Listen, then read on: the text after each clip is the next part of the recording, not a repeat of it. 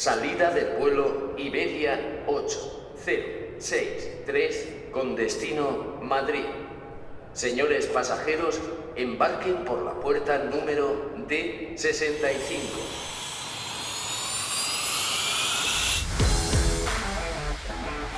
Estás escuchando Viajero Geek, el podcast donde comparto todas mis experiencias, trucos, habilidades y bueno, manías que he aprendido durante más de 25 años viajando por el mundo. Hola, bienvenida, bienvenido a un nuevo episodio de Viajero Geek. Sé que no estoy, eh, pues eso, eh, no estoy publicando muy a menudo, pero bueno, voy a intentarlo, lo sigo intentando. La verdad es que, bueno, he vuelto a viajar y menudo, menudo mes que tengo por delante, menudos dos meses, ¿qué digo? Menudos tres meses que tengo por delante, que, que bueno, ya os dije que no me iban a renovar la Iberia Platino, pero les he pedido una prórroga que están ahí pensándoselo, porque en estos tres meses recupero todo lo, todo, todo lo que no había hecho durante el último año. Así que bueno, nada, voy a contaros varias cosas. Eh, tengo varias cosas que compartir con vosotros. Una de ellas es eh, el último viaje que he hecho, que ha sido una, una rundé Madrid, eh, perdón, Madrid-Italia. Italia-Francia, ya sabéis que a mí me gusta aprovechar los viajes e intento encadenar, si tengo más de una reunión, intento encadenarlas seguidas para no tener que volver a casa y volver a irme. Así que bueno, fui a, lo primero tenía que ir a, Rimini, eh, a Italia, y, y luego de ahí mmm, tuve que ir a Francia porque tenía una reunión y era o volvía a casa, estaba una noche y iba a Francia, o salí un poco más tarde de, de, España para Italia y entonces pues lo encadenaba todo y así es lo que hice. Entonces, he tomado, tomé, bueno, tomé varias decisiones. Entonces, la primera, vamos a ver por qué, la maleta. Bueno, la maleta, eh, en este caso, eh, iba, bueno, los dos vuelos que cogí, que luego hablaremos de eso, eh, eran con Ryanair, es decir, el Valencia-Bolonia, porque iba a Bolonia y de ahí alquilaba un coche con Ryanair, y luego Bolonia-París también con Ryanair, que de este os quiero hablar un rato luego. Y claro, con Ryanair, si eliges prioridad de embarque, ahora ya por defecto tienes las dos, las dos, dos bultos eh, para subir al avión.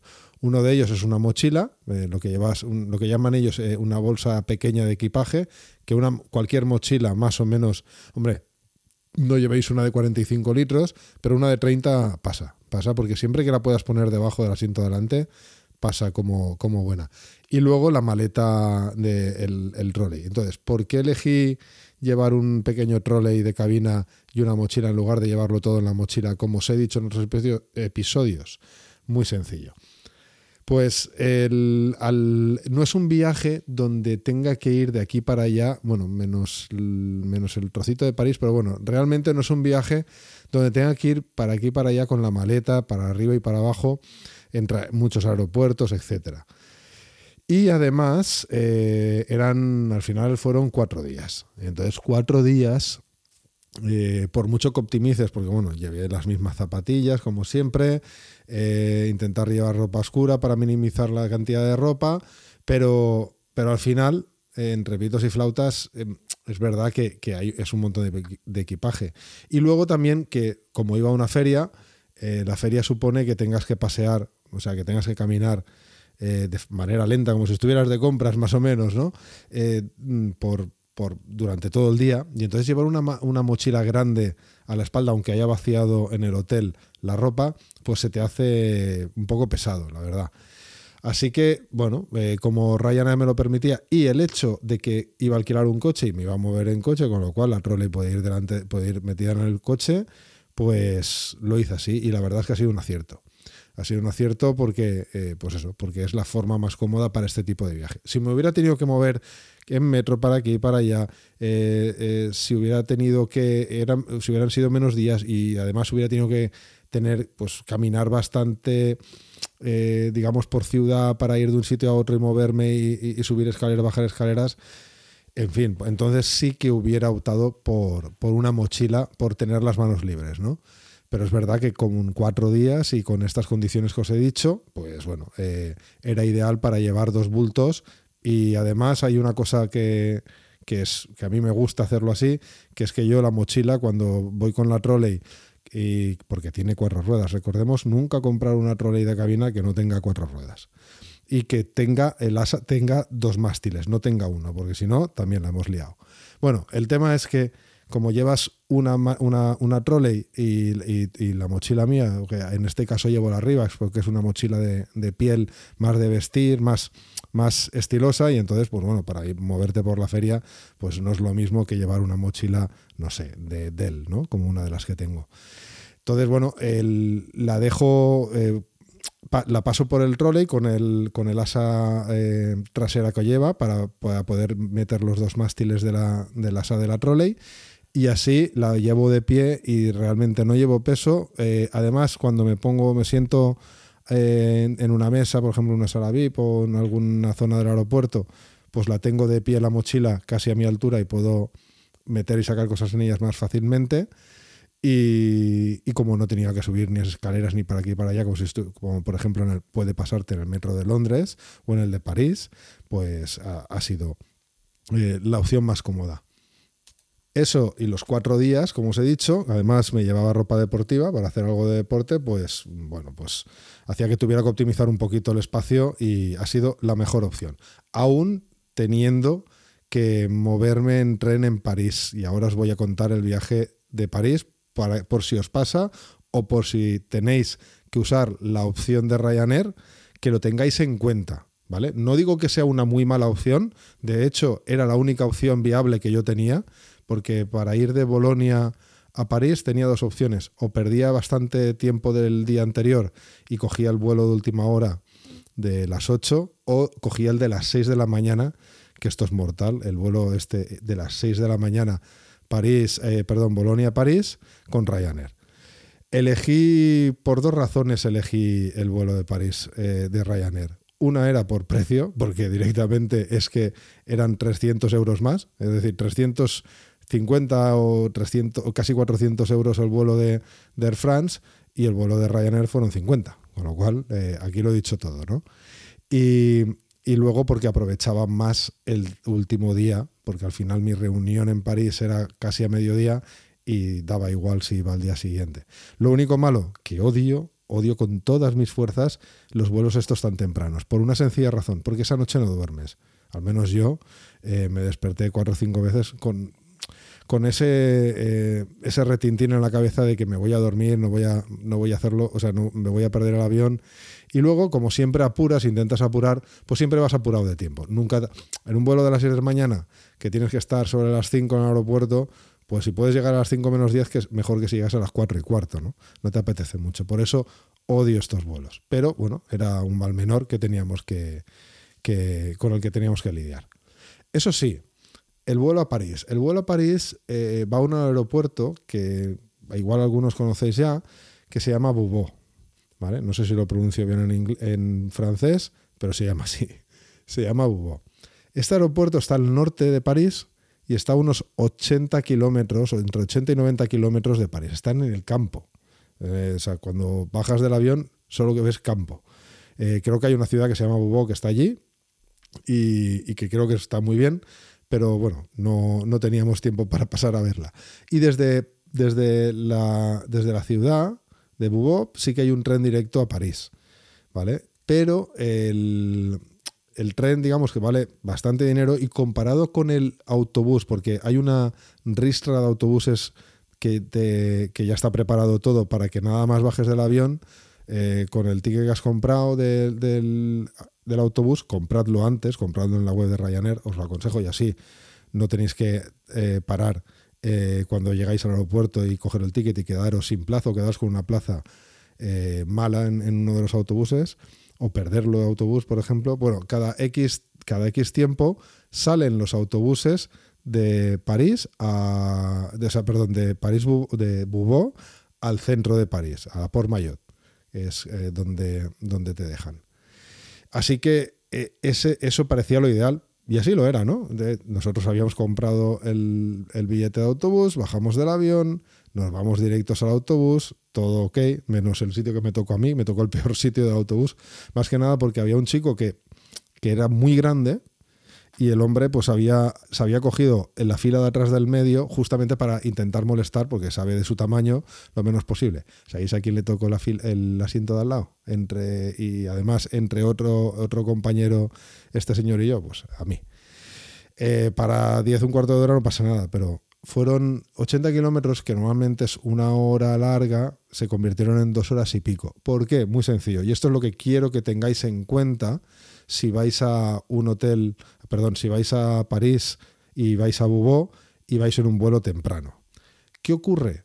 Que a las 8 de la mañana, que es cuando llego, bueno, llego a las 8 y media, porque hubo un retraso, últimamente Ryanair, eh, que siempre era puntual, en esto últimamente no está cumpliendo, les pasa bastante que cuando eh, embarcas se quedan ahí un buen rato, eh, ya digo, desde hace un tiempo, porque normalmente han sido bastante puntuales, pese a todas otras cosas malas que, que ocurren en Ryanair, yo la verdad es que como sé cómo voy y, me preparo, eh, no suelo tener casi, casi nunca ningún problema con ellos.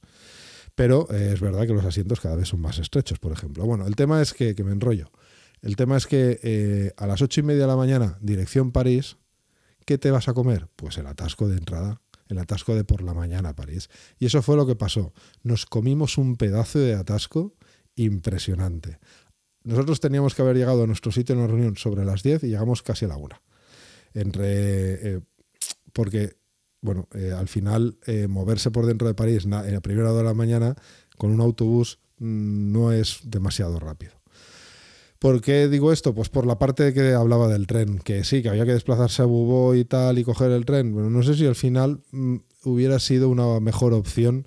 Incluso si llego a tener tiempo, me hubiera podido plantear, bueno, no porque era un viaje de trabajo, si hubiera sido un viaje de ocio, sí, me hubiera podido plantear ver Bubó, porque creo que me han dicho que tiene, me han dicho que es bastante chulo, y, luego coger un tren a París tranquilamente. Pero en el caso que iba yo, que era de trabajo y además con ya una agenda preparada, pues bueno, no era la mejor opción. Eso sí, a partir de ahí ya coges el tren y como está París ahora llena de, disturbios, pues ¿qué podía pasar? Pues que nada, que el tren a mitad camino dijo que no había corriente eléctrica y, se y nos quedó y entonces tuvimos que salir, coger un taxi que casi hubiera valido la pena coger el taxi directo desde París Bubó, desde Bubó hasta París. Qué lío, ¿eh?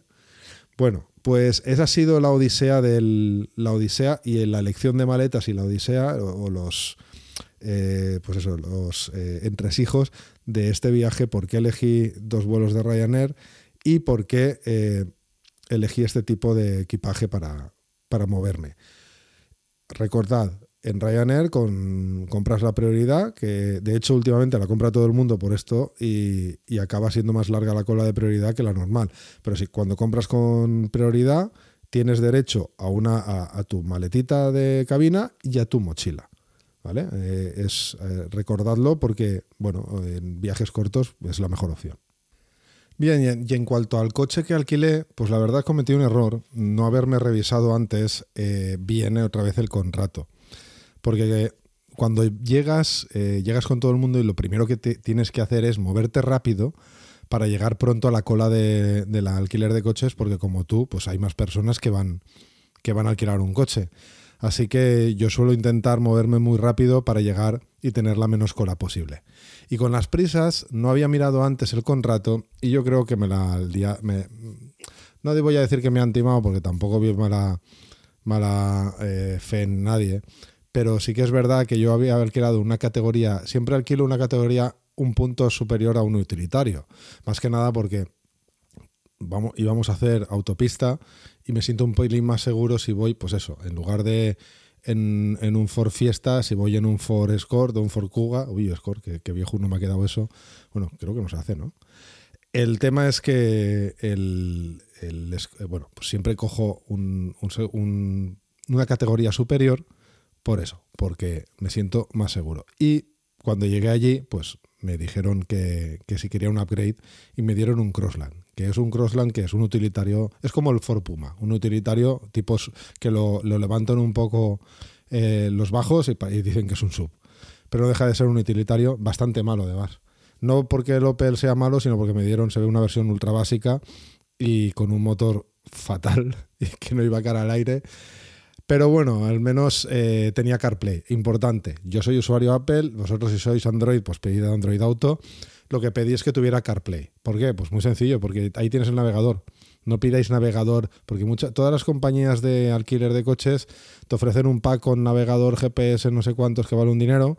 Vosotros pedir CarPlay, que no cobran, o Android Auto, que no cobran más, que el coche tenga eso, es un coche nuevo, normalmente lo tiene y ahí lo tenéis todo. Entonces ahí ya os ponéis vosotros vuestro GPS. Si no tenéis datos, recordad que Google Maps podéis bajarlo sin conexión el, área donde os vais a mover. Así que sed previsores y antes de salir de casa, bajaos el área offline para que no tire de datos y tire, de, tire del mapa que tiene offline. ¿vale? Entonces eso es importante. Y ese es un consejo que os doy yo para cuando tengáis un coche de alquiler. Esta vez lo he alquilado con Eurocar. El próximo coche que he alquilado que es en Estados Unidos, eh, eh, lo ha alquilado con Sixt. Ya os contaré. Bien, y lo que vamos a hablar un poquito ahora de lo que está de moda, que es la inteligencia artificial, ¿no? ¿Cómo no? ¿Cómo, cómo no íbamos a hablar de la inteligencia artificial en este podcast? Para que casi seguro que casi todos los que estáis escuchando sois tan tecnoyonkis como yo. Así que vamos a hablar un poquito de cómo está influyendo la inteligencia artificial o cómo podemos usarla. Eh, estoy hablando evidentemente de ChatGPT, no voy a hablar de Midjourney ni nada de esto para hablar de viajes, pero sí de ChatGPT, cómo nos puede ayudar a, pues a planificar viajes, etc. Entonces, lo primero es una cosa que me ha parecido chula, que es cuando, eh, eh, bueno, lo, lo primero de todo es Cuidado con ChatGPT en el sentido de que no es un modelo de lenguaje, es, perdón, es un modelo de lenguaje. No es una inteligencia artificial que está pensando, entre comillas, y te dice todo lo que quieres, o sea, te dice todo lo que, todos los datos que necesitas de manera exacta. Es, como sabéis, es un modelo de lenguaje y está pensado para que cuando tú le haces una pregunta, él, en base a todo lo que ha leído, todo lo que ha aprendido, pues vaya poniendo una palabra delante de otra para que suene bien respecto a tu pregunta. O incluso que quieras continuar un texto, pues eh, va poniendo una palabra detrás de otra. No es más que eso. Entonces, ¿qué quiere decir esto? Quiere decir que se puede equivocar. ¿Para qué hay que usarla? Pues para, para intentar acelerar eh, lo que quieras hacer, es decir, para aumentar tu productividad. En el caso de un viaje, ¿qué puede servir? Pues mira, uno, un ejemplo eh, vamos a poner, además voy a coger, no, no, lo voy a, ni me lo voy a inventar, voy a cogerlo de, de un tuit que vi por ahí, que perdón quien lo haya hecho, que no me acuerdo, bueno, es, habla en inglés, con lo cual no creo que esté escuchando este podcast, pero eh, me parece muy buena idea usarlo con este fin para eh, intentar hacer la planificación de viaje. Recordad, está claro que planificar el viaje en demasiado mm, para mí no es bueno porque no te deja lugar a la improvisación, eh, pero sí que es verdad que, bueno, pues el, tener un cierto plan o cómo empezar, eh, yo por ejemplo cuando ahora tenemos que irnos la familia a, Texas por una razón y este verano y, la verdad es que tengo que visitar por Houston y yo ahora no tengo ganas de ponerme a buscar cosas en Houston. Lo, que voy a hacer es preguntárselo a ChatGPT. Entonces, eh, en este caso, el ejemplo que os pongo es eh, un, usuario en Twitter que, ha puesto, estamos planificando hacer un, viaje en coche, empezando, y empezando el, viaje y terminándolo en Ámsterdam. Queremos visitar Suiza, Italia y Francia y tenemos 12 días. Citas que queremos, eh, ciudades, perdón, citas. Ciudades que queremos ver son Milán y Zermatt que no la conocía esta ciudad. Bueno, ¿qué podríamos hacer el resto de la ruta para tener un buen, para tener un, pues un buen viaje, un viaje divertido? Eh, ah, y le dice, añade los kilómetros y el tiempo de viaje. No hagas viajes más largos de seis horas conduciendo. Y añade al menos unos pocos días por lugar para, pues eso, para sightseeing, ¿no? Para, para, ver, para ver cosas. Y ChatGPT le contesta, bueno, un viaje en carretera desde Ámsterdam a Suiza, Italia y Francia puede ser una, aventura grande, como os he dicho, está, está diseñada para eh, que suene bonito lo que, lo que responde, Pero eh, bueno, lo, útil lo que le contesta es, esto es, una, esto es una ruta sugerida que incluye ciudades Milán, de Milán y, Cerma, y, y, Zermatt. Y tiene otros lugares interesantes para parar a lo largo del camino, mientras tiene en cuenta el máximo eh, tiempo de, conducción de 6 horas por día. Y deja para unos cuatro días, bueno, le contesta más o menos lo que le ha preguntado, pero empieza, aquí viene lo interesante. Día 1, Ámsterdam a Lucerne, en Suiza, aproximadamente 840 kilómetros. 8 horas de conducción. Empezamos mal, empezamos mal, ¿vale? Eh, porque le ha dicho 6 horas al día y ahora la primera le mete 8 horas. Pero bueno, luego mejora, ahora, ahora, lo veréis. Bueno, en, en Ámsterdam a Lucerna eh, dice, considera eh, tomar una ruta escénica, en, bueno, escénica, entiendo que es bonita de ver, a, través del Black Forest, de la selva negra de Alemania. Gasta, tres noches, gasta tres noches en Lucerna. Ah, vale, por eso le ha puesto ocho horas driving, porque son los tres primeros días. ¿Vale? es decir, aquí de repente te ha hecho un planning de tres días en el día uno y dice, eh, gasta tres noches en Lucerna permitiendo explorar la ciudad y las montañas de alrededor. Luego ya se pasa el día 4, que es Lucerna a Zermatt. Aquí no me ha gustado mucho esta respuesta porque la verdad es que le podía haber planificado un poco más, aunque yo creo que si ahora le dice, bueno, vale, eh, detállame el día 1 un poco más, divídemelo en etapas, seguramente lo dividirá. Pero bueno, el día 4 le ha dicho de Lucerna a Zermatt, que son ya tres horas conduciendo, 165 kilómetros. Bueno, seguramente menos, aunque no sé cómo será la carretera. Eh, bueno, pues sí, es eh, carretera de puerto. Conduce a través de los Alpes suizos para, llegar a Zermatt. Es una ciudad libre de coches. no, a una ciudad libre de coches en los pies del Matterhorn. Bueno, pues entiendo que en, que en Zermatt no se puede conducir. Y gasta allí dos noches en Zermatt. Y, y disfruta de, de las vistas de los Alpes, etc. Bueno, y el día 6, claro, son dos noches, el día 6 ya se va de Zermatt a Milán, eh, cuatro horas de conducción, ¿vale? Eh, y, dice que allí gasté tres noches en Milán para ver el famoso Duomo, Leonardo da Vinci, etc. Bueno, bien, bueno, puede servir de, de, para empezar. Ostras, pues mira, ya tengo esta ruta, ¿vale? Pues a partir de aquí, quizás en los días 1, 3 y 4 le voy, le voy le voy ayudando, le voy diciendo, oye, pues mira, el día 1, que son eh, lo que me has puesto en el día 1, detállamelo un poco más por día. Y entonces vas sacando todo eso. Cuando tengas todos estos datos, y esto hazlo por favor, porque te puedes llevar una sorpresa, eh, luego coge y, y contrasta el plan, ve que son ciudades que sí que están en el mismo sitio, qué tal. Te va a dar la información, pero seguramente igual se inventa algo, eh, casi seguro. Entonces, ten claro que esto va a servir para que en un momento eh, no tengas que, te, hayas ahorrado una horita de buscar todo esto que te acabo de contar, que ya es mucho, o una o dos horas. Y si luego le vas dando un poco de miga y le vas diciendo que te detalle más días, pues más tiempo que te vas a ahorrar. Y con todo eso, al final acabes, eh, acabes tú, pues bueno, teniendo ya un plan. Porque al final de eso se trata, ¿no? De, que, de, que, hacer que trabaje por nosotros y luego nosotros, pues, como si fuéramos los profes, revisarle un poquito lo que ha hecho y decir, ah, pues muy bien, pues mira, ya me sirve y con esto me, lo llevo. Para eso es para que, para lo que eh, yo, bueno, para que yo pienso utilizar, por ejemplo, ahora cuando me vaya a Houston, eh, la inteligencia artificial. Para, bueno, yo no tengo ni puñetera idea que ver en Houston, no me apetece nada meterme en blogs y en tal Prefiero preguntárselo y una vez se lo he preguntado, ya tengo claro cosas chulas para ver, porque me da igual ver una cosa que otra, eh, ya me informaré, pero ya iré mucho más al grano. Y toda esa faena de research, de investigación, pues ya la ha hecho ChatGPT por mí. Para eso nos puede servir, pero nos puede servir para mucho más. Y es que a ChatGPT le han entrado, eh, bueno, le han llegado, perdón, los plugins. Y dos de esos plugins que se están, que, de los que se está hablando, son eh, los de Expedia y Kayak, que son dos plataformas, como sabéis, de, viajes. Y aquí viene lo interesante.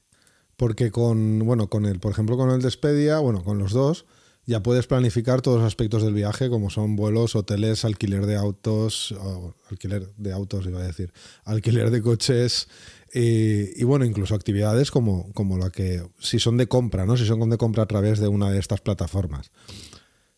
Pero bueno, esto solo es el comienzo. O sea, eh, yo no lo he probado. No sé por qué no tengo acceso a los plugins aún. Pero eh, bueno, eh, tengo unas ganas de probarlo que no os lo podéis imaginar porque con esto vosotros, bueno, ya hemos explicado aquí para encontrar vuelos, para ver cuáles son los más baratos, las mejores opciones. Si esto evoluciona, si este, si este GPT evoluciona bien de esta manera y con los plugins empezamos a sacarle partido, para viajes puede ser muy interesante. Aunque sigo pensando que esto, lo primero, el primer ejemplo del que os he hablado, creo que es un ejemplo que yo voy a usar personalmente muchísimo para, mis viajes. Sobre todo viajes a sitios nuevos que no, que no conozco, que, bueno, de vez en cuando también hago, pues el, eh, es, una herramienta para mí súper útil, para, porque lo que más pereza me da, sobre todo en los viajes de ocio, eh, pues es hacer la planificación. Y hay que hacerla, hay que hacerla porque si no, eh, como pasó con el viaje a Nueva York, pues te sale al final todas las actividades por un pico. Entonces, una de las una de las cosas que, me gustan de estos plugins es, por ejemplo, tú le puedes preguntar a ChatGPT, ¿a dónde puedo volar desde Nueva York por menos de 500 dólares en abril? Y, bueno, eh, te, responderá con, las respuestas correctas en cuanto, en, cuanto a esto, ¿no? Eso, por ejemplo, yo, por ejemplo, suelo utilizar tres aeropuertos.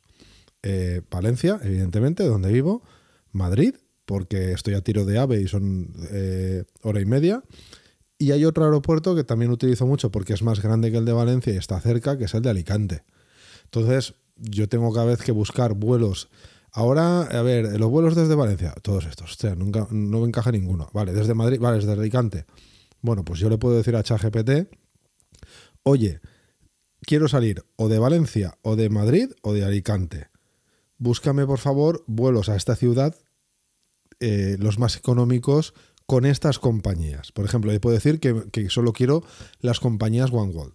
Incluso puedo tener una plantilla si no, por si no los conociera, aunque seguro que conoce OneWorld, donde están todas listadas. Y en ese caso, pues me entiendo que me va a contestar. Ya os he dicho, tengo muchas ganas de probarlo, no lo he probado y, estoy pendiente de que tenga activos los plugins para poder hacerlo y contároslo aquí. Así que, bueno, vamos a ver. Si alguien lo ha probado, por favor, que, lo comparta conmigo vía, eh, vía un mensaje a través de las redes de Twitter o de Instagram, Viajero Geek Pod. Y yo encantado de contarlo o de traerlo aquí y que traerla aquí y que nos lo cuente. Y se me olvidaba un plugin que me ha parecido súper interesante, que es el de OpenTable, que es el que, por ejemplo, te recomienda un restaurante, tú le dices, oye, recomiéndame, imagínate, pues eso, vuelvo a repetir, que nos vamos a Houston.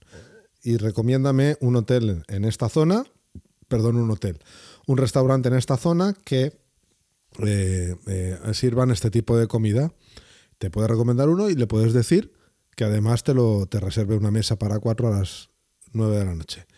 En fin, lo dicho, si alguien ya tiene acceso y lo ha probado, por favor que venga a contarlo, porque ah, bueno, yo tengo mucha curiosidad por ver cómo funciona esto y cómo nos ayuda en el día a día en la planificación de viajes eh, y bueno, y en otras tontas cosas que yo la uso, yo os aseguro que para mi trabajo lo uso todos y cada uno de los días es súper útil para aumentar la productividad y nada, eso es lo que es, así es como la uso yo. No la uso para que me haga el trabajo, la uso para que me ayude a hacer mi trabajo mucho más rápido.